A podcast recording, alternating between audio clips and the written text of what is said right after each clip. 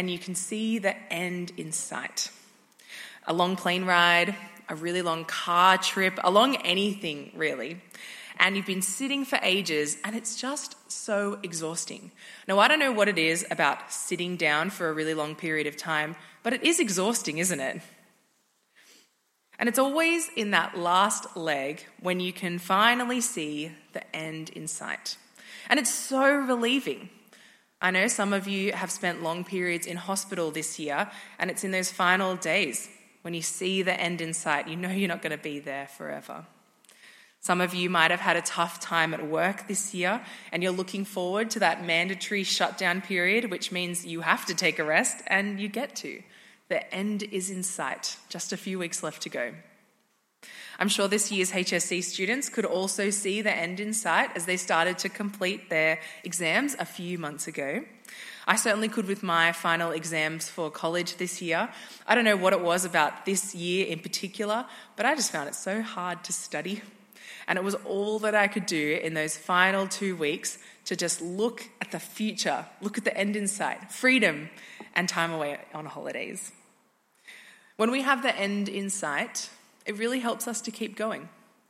We all know what it feels like when it looks like there's no end in sight, no respite from the busyness, the tiredness, the grief, the suffering, the financial strain. Christmas can really bring out all of those things.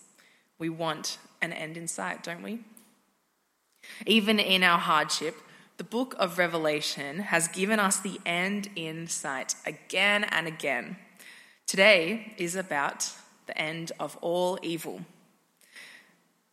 And as we look into our passages this morning, there's one thing that has struck me time and time again. Jesus is King of kings and Lord of lords over all powers, nations, and empires forever. That's our end in sight, and it's what we're going to see through Revelation 17 and 19 this morning. This is the end of evil. So I encourage you to keep your Bibles open as we look at our first major scene, chapter 17, where Babylon's ugliness is uncovered. Here's how John introduces this scene. An angel says to John, verse 1 Come, I will show you the punishment of the great prostitute who sits by many waters. Well, it's a new character for Revelation, the great prostitute. And she sits on a scarlet beast. You might remember this beast from a few weeks ago. He represents the Roman emperor and more generally all those rulers who do Satan's bidding. the woman herself is dressed in scarlet and is glittering with precious stones. And in her hand is a cup filled with the filth of her sin. And this prostitute, she's not like the women in the Gospels, the prostitutes, who Jesus lovingly spoke to and told them to leave their life of sin. She is not like them. This is the title given to her, verse 5 Babylon the Great, the mother of prostitutes and the abominations of the earth. Well, she is representing Babylon that ancient civilization who took the Israelites captive in the Old Testament.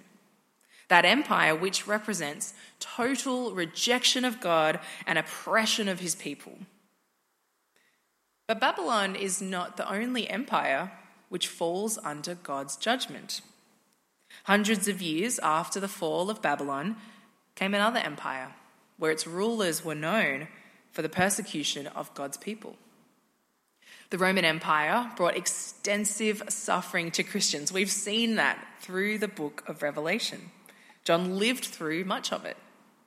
And in verse 6, he reflects on how the prostitute, this symbol for the Roman emperor, emperor and empire, is drunk of the blood of God's holy people, people who bear testimony to Jesus. We've seen this throughout the whole book, haven't we? the persecution of God's people, the call to hold on and endure suffering, the encouragement to keep that end in sight, even though some in this life will lose it for their faith. The glittery Babylon has been exposed. It kind of reminds me of panning for gold in Bathurst. Has anyone ever been out to do that before? Yes, a few people. It's something that we did in primary school as a fun school excursion. We got to go out in Bathurst and pan for gold in the river, and then we got to take it home. Now, I thought I was going to be going home a millionaire. But I realized very quickly that it wasn't real gold we were finding. It was fool's gold. Have you heard of it? On the outside, it looked all glittery and shiny, and I, as a year five student, thought, oh, this is it, my big break finally. But it really had zero value, nothing compared to the real stuff. And that's what has become of this great prostitute. On the outside is glitz and glamour and glory and diamonds and everything beautiful. But on the inside is blood and terror and adultery the woman's ugliness has been revealed, and she will be punished for her sin. Look at the way the angel describes the punishment of both the beast and the prostitute in our next section from verse 7. The angel says, Why are you astonished? I will explain to you the mystery of the woman and of the beast she rides, which has the seven heads and ten horns. The beast, which you saw, once was, now is not, and yet will come up out of the abyss and go to its destruction. The beast, which the woman rides on, is headed for destruction. All those rulers who thwart God's plans. And what an amazing parallel we have in verse 8. If you were here in the first week of our series, you might remember what Jesus said about himself in chapter 1, verse 8. I am the Alpha and the Omega, says the Lord God, who is, and who was, and who is to come, the Almighty. See, Jesus is, and was, and is to come always and forever. The beast was, and is not, and will come to his destruction. Why do we fear the wrath of the beast? Why are we afraid of those who hold contempt for God? We've seen it. The beast is no match for King Jesus, the eternal and the true, who is and was and is to come. The end is in sight because judgment is coming for the one who is headed for destruction. But there's even more detail here to describe the end of the beast from verse 9 we see that the seven heads of the beast represent, on one hand, seven hills. In other words, where the Roman Empire is located. But they also represent seven kings. Now, these seven kings are the seven emperors who had ruled and were ruling the Roman Empire up until the time of John's writing. In verse 11, we find an eighth king, the beast who belongs to the seventh and is going to his destruction. Now, back then, some people believed that the eighth emperor of Rome, Domitian, was actually the fifth emperor, Nero, reincarnated. Since Nero was that very first ruler who brought about the great persecution for Christians. I'm sure you've heard about him. And then Domitian, down the track, continued that terror. And so, whatever people believed about Nero and Domitian, God wants to see, God wants us to see that both and all these emperors are headed for destruction. Same with these 10 kings of verse 12, possibly Roman governors who also give authority to the beast. But look, in all this detail about Rome that we're looking at in our passage, I don't want us to miss the bigger point. The bigger point is that the end of all worldly kings and empires is coming. Rome is just one example. Every empire, society, power, and nation who has rejected God will be brought to their knees. They will all face the fire and the judgment of God. God will reject those societies which have rejected him even as he saves those who turn and trust in Jesus. Look at verse 14. They will wage war against the Lamb, but the Lamb will triumph over them because he is Lord of lords and King of kings, and with him will be his called, chosen, and faithful followers. This is a warning to every nation today, not only in those places where persecution of Christians is great Afghanistan, North Korea, the Maldives. This is a warning to Australia, to the US, to France. They will all wage war against the Lamb. This is in their nature. Against the blood soaked Jesus who died because of their sin and because of our sin. But our Saviour will triumph, Lord of Lords, King of Kings. Jesus reigns above every Lord and every King. He's Lord and King over all. Isn't this the side you want to be on at the end of time? A called, chosen, and faithful follower of Jesus? It's what I want. It might look like we're losing here and now. And that's why we need to keep the end in sight.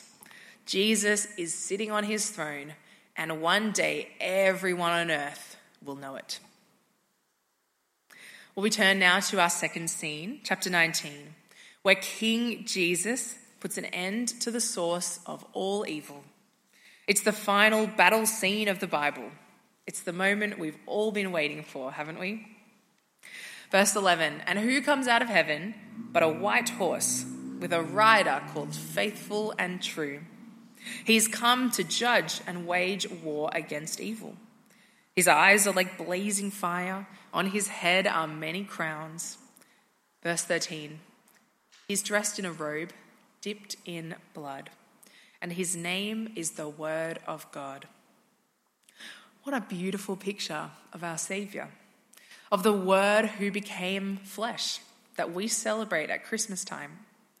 A robe dipped in His own blood so that you and I can be part of His victory. And in verse 15, we learn that the sword comes not from His hands, but from His mouth.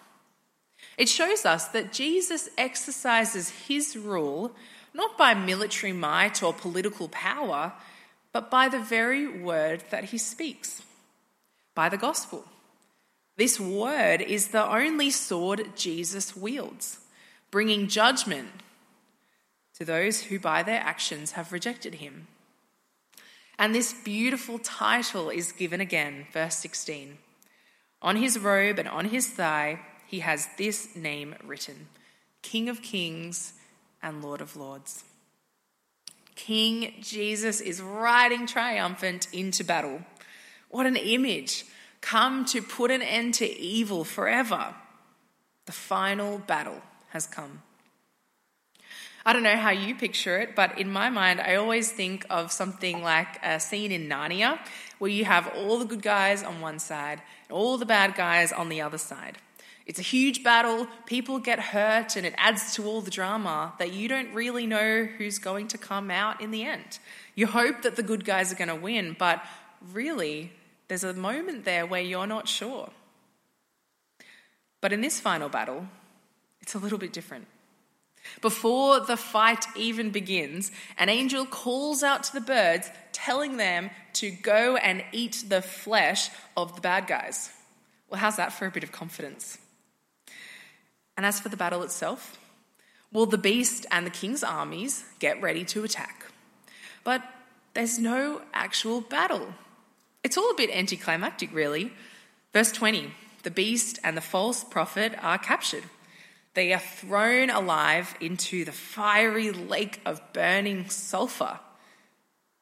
And just like that, the end of evil is destroyed. To be closely followed by the dragon himself, Satan, in the next chapter. This is the power of the King of Kings and the Lord of Lords. This day will come where evil will have no more place in the world, and where we, freed from sin and death, become not only his army, but also his bride. Keep this end in sight. Jesus is King of kings and Lord of lords over all powers, all nations, all empires, forever. It's true now, and it will be true then when the rider rides in, faithful and true, and when everyone who has rejected Jesus will be proven in the wrong. Revelation has been pointing us to this news all along, over and over again. But what does Jesus' kingship and lordship mean for your life now? What are we to take from these chapters today? Well, firstly, Jesus' lordship means we don't have to fear any other world powers. There is so much evil in our world. I'm sure you've heard about it. We've seen atrocious acts take place this year. We must seek to offer God's love to those suffering at the hands of dangerous leaders around the world. But we do not have to fear them. Because not only is Jesus king over us, he is king over them too and judgment will come by the sword of his mouth. Secondly, if Jesus is King of kings and Lord of lords, then that means something for us. Every aspect of our lives must come under his lordship. Think about, think about how we submit to the rules of our nation, like wearing a seatbelt and paying taxes and swimming between the flags. We don't even question these really. We just do them. They're habits. They're so natural to us. And we know that they're good for us. Jesus is Lord over every part of our lives. But are you submitting to his rules the way that you naturally just put a seatbelt on because you know it's going to protect you? You know it's for your good. We are God's creation. And our job, as we keep that end in sight, is to recognize Jesus as Lord in every part of our lives in our work lives, in our retired lives, in our Christmas stress, in the way we treat people. Live in such a way that honors Jesus' Lordship, that is grateful for his love for us, and that wants to love others in response. One aspect of my life that I've recognized I need to bring under the lordship of Jesus is my patience. I feel like there's something about this year, the busy Christmas season, that has really brought out my impatience. And there's times when I've been impatient and angry rather than loving and kind. I'm so thankful I'm forgiven by Jesus. And I need his help to grow me in my patience, to submit that part of my life to the lordship of Jesus. Let me encourage you. You don't have to wait to, till the new year to start a new habit of submitting to Jesus' lordship in a new part of your life. The end is in sight. Jesus is King of kings and Lord of lords, and he has defeated evil forever. Why don't we give thanks for that now? Almighty God, what a wonderful King Jesus we have. King of kings and Lord of lords. We thank you that he is the God that we worship. We pray that you would help us to keep reflecting on him in this Christmas season that we have. And we pray that amidst our work stress, retired stress, Christmas stress, all the different things that we have in life, that you would help us to submit every aspect of our lives under Jesus' lordship to him be the glory. Come, Lord Jesus, come. Amen.